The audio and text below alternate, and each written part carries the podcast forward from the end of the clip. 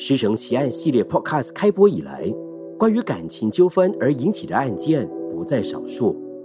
今天，资深报章采访主任何颖要讲述的案件，也是因一个“情”字而起。涉案的男主角是一名当年派驻在新加坡的英军。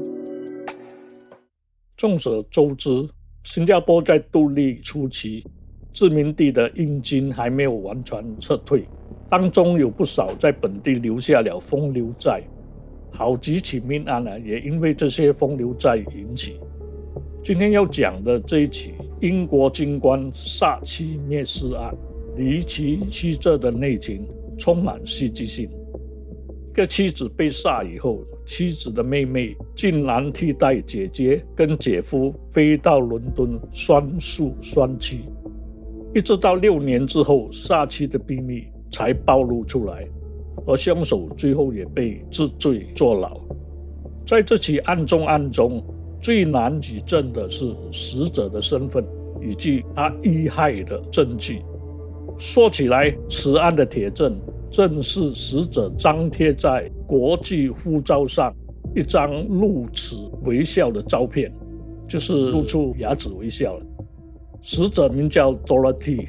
是个欧亚混住的美女，她好齿如雪，拍照时最爱微笑，上下两排牙齿进入，左边的前齿稍微突出，不但不难看，还成为她的招牌笑容的特点。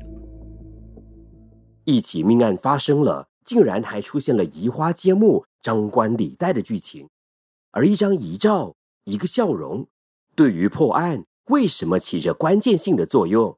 这起案件还得话说从头。这起奇案发生在上个世纪六十年代，凶手是英军派驻新加坡的军曹李特。李特在一九五五年派驻到新加坡，他邂逅多罗蒂时，多罗蒂是一家夜总会的舞女，在举目无亲的异乡。游子总是寂寞伤感，何况是常年在枪林弹雨中，不知生命为何价的军人，总是抱着今朝有酒今朝醉的心态。李特也不例外，常到夜总会买醉。他与多拉蒂一见钟情，来往密切。多拉蒂比李特大四岁，两人交往三年后结婚，婚后生活愉快。不久。他调回去英国，多洛蒂也跟着他回老家。一九六四年，夫妇两人又回到新加坡来定居。没想到这一次，两人的命运就此转变。当时，多洛蒂的妹妹 Angela 因为婚姻受了挫折，带了子女投靠多洛蒂。多洛蒂把他一家大小接来同住，而李特对这个妻儿。深表同情与关心，他完全没料到他会对安吉拉由怜生爱，日久生情。多萝蒂后来患上肺病，送入医院治疗了好几个月。安吉拉跟李特日夜相对，更加亲密，两人最终发生了不可告人的关系。多萝蒂出院后，忽然消息全无，一直到一九七一年十月六日。新加坡的 C.I.D 接到伦敦警方发来了一封电邮，上面这么写着：“金朝里特到警署自首，自称在一九六五年在樟宜海边杀了妻子 Dorothy，敬请归国警方协助调查，寻找证物。”一封来自国外的电报表示，命案已经发生。贤兄已经逃离，而且如果贤兄不自首，根本没有人曾经报案。调查必须马上展开。特别调查组奉令翻查六年前有关妇女失踪或者海上女浮尸的档案，花了整个星期，徒劳无功。该组探员也走访了多萝蒂的亲友与邻居，或许他虽然有十五个兄弟姐妹。但是父母去世后都已各奔东西，只剩下他跟安吉拉有联系。经过多方的联络和交换资料显示，特别调查组人员把目标从樟宜海边转移到李特住过的一所洋房。两名英军调查员陪同两名英国的鉴证专家，特地飞来新加坡，连同本地的赵志成法医，到雅处港一栋洋房展开寸土搜查，最后在洋房的后院挖出了一具人体的骨骸，骨骸的高度和体格，尤其是牙齿的排列特征，都很配合失踪了六年的 Dorothy。这具骨受伤的痕迹也跟 Dorothy 受伤的记录吻合，因为 Dorothy 曾在一场火患中由二楼跳下逃生时伤了脊椎骨。虽然骨骸正是多拉蒂但依照程序还得将骨骸送往英国做最后确定，才能够当作是控告凶手的呈堂物证。这个时候，Dorothy 露齿微笑的照片。变成了最后敲定身份的关键。伦敦法医跟牙科专家将这张照片翻拍，并且放大到跟真人一般大小，再用新加坡送来的整副牙齿骨头的照片重叠印证，结果天衣无缝，完全吻合，沉冤了六年的杀妻灭尸案的内情也跟着揭开了。法医鉴定死者身份的过程总是令人称奇，但是究竟贤兄是如何在杀害妻子之后，仍然可以逍遥法外、如常的生活，甚至顺利回返英国呢？这层迷雾必须解开。原来，早在一九六五年三月，多乐蒂出院的那一天，李特开车去接她，打算说明他跟安吉拉不寻常的关系。李特把汽车驾到樟宜海边，多乐蒂听了这笔糊涂账，当然不能够接受，两人因此吵了起来。李特声称他是在盛怒之下，双手掐紧了多乐蒂的颈项。过后，多乐蒂四肢冰冷，没了气息。他很害怕，连忙把妻子的尸体放在车尾的行李箱内，然后驾车回家。他向安吉拉说起此事，并且决定埋尸灭迹。李特先将安吉拉母子安顿在酒店。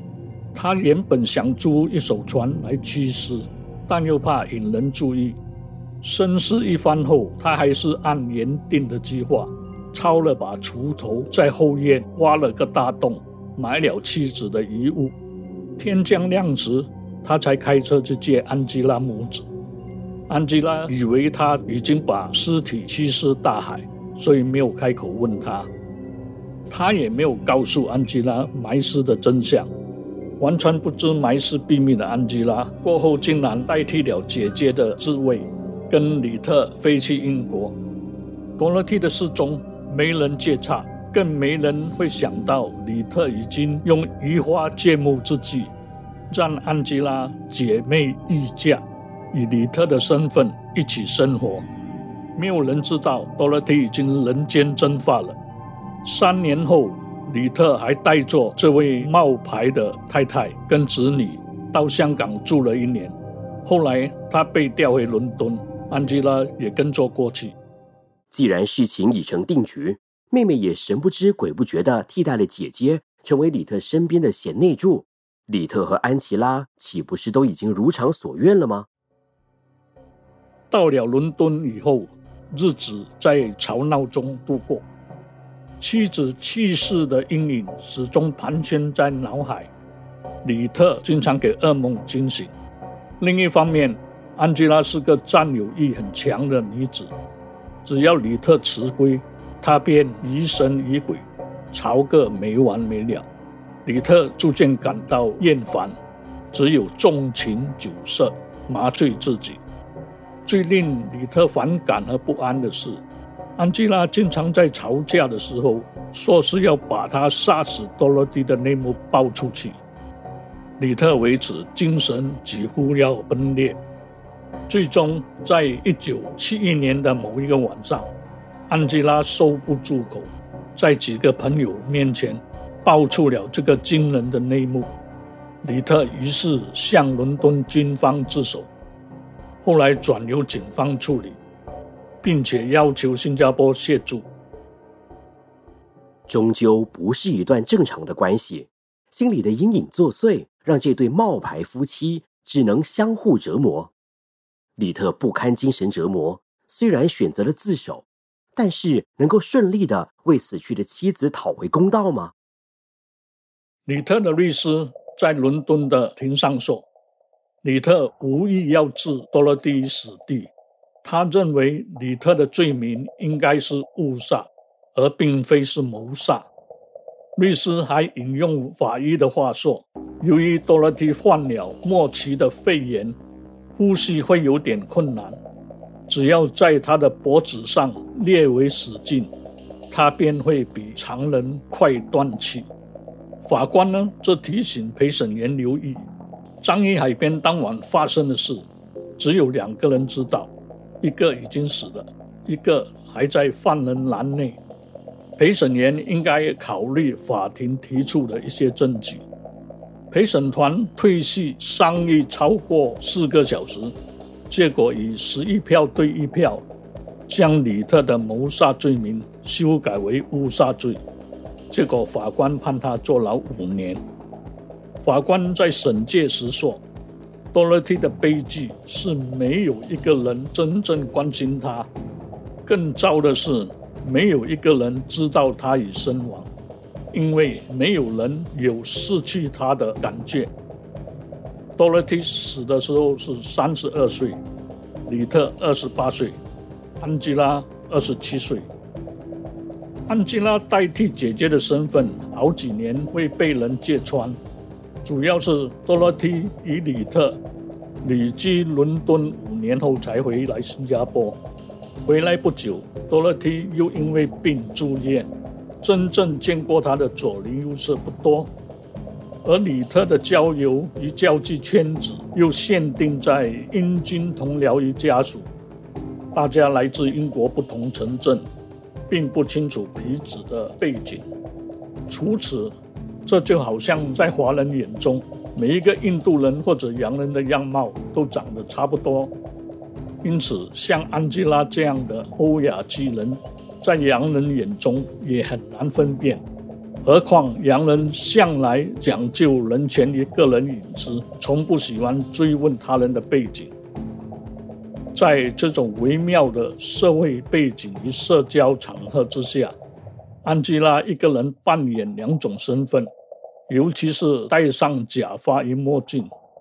试问，又有多少个外人可以试穿他的真正面目？李特最终被判入狱，必须为自己的罪行负责。但是知情不报，甚至还刻意盗用姐姐身份的安琪拉呢？李特被判入狱之后，安吉拉见钱眼开，竟然收了英国一家报章的优厚稿费，在报上写专栏。大爆他跟李特的不伦之恋，以及此案的重重内幕。新加坡则禁止转载他的文稿。此案的主控官原本认为安吉拉应该被设为同谋，因为他知情不报。新加坡警方曾经数度要求引渡安吉拉回来，理清此案的一些细节，但最终不得要领，没有下文。这集的《师承奇案》就到这里。你可以通过 m i l i c e n 应用程序、Spotify 或 Apple Podcast 收听更多新加坡的重大案件。我是 Love 九七二 DJ 坚文，敬请留意下一期的《师承奇案》。